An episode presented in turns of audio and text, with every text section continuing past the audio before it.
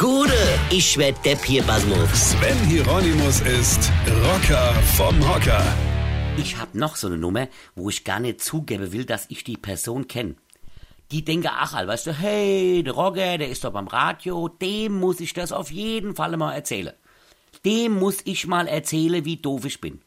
Und dann kommt immer danach, aber nicht, dass ich das nächste Woche im Radio höre. Wenn du nicht willst, dass es im Radio kommt, dann halt einfach die Klapp.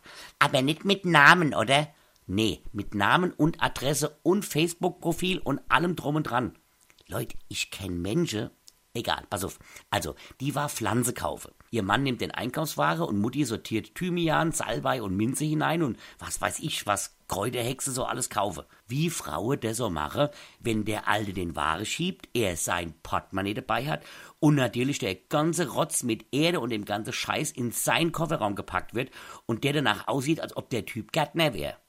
Also, er geht irgendwann mal woanders hin, ja, da hat sie dann den Ware übernommen.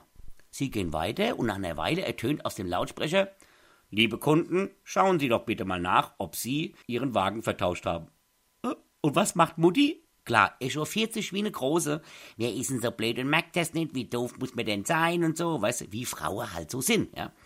Zu Haus angekommen, scheißt sie ihren Typ an, warum der Liebstöckel und Melisse in den Ware gepackt hat und wo Thymian, Salbei und Minze wären und ob sie aus denen Tulpe da drin einen Adventskranz basteln soll. Verstehst du? Frau halt. Weine kenn dich. Weine. Sven Hieronymus ist Rocker vom Hocker. Tourplan und Tickets jetzt auf rpr1.de. Weine kenn dich. Weine.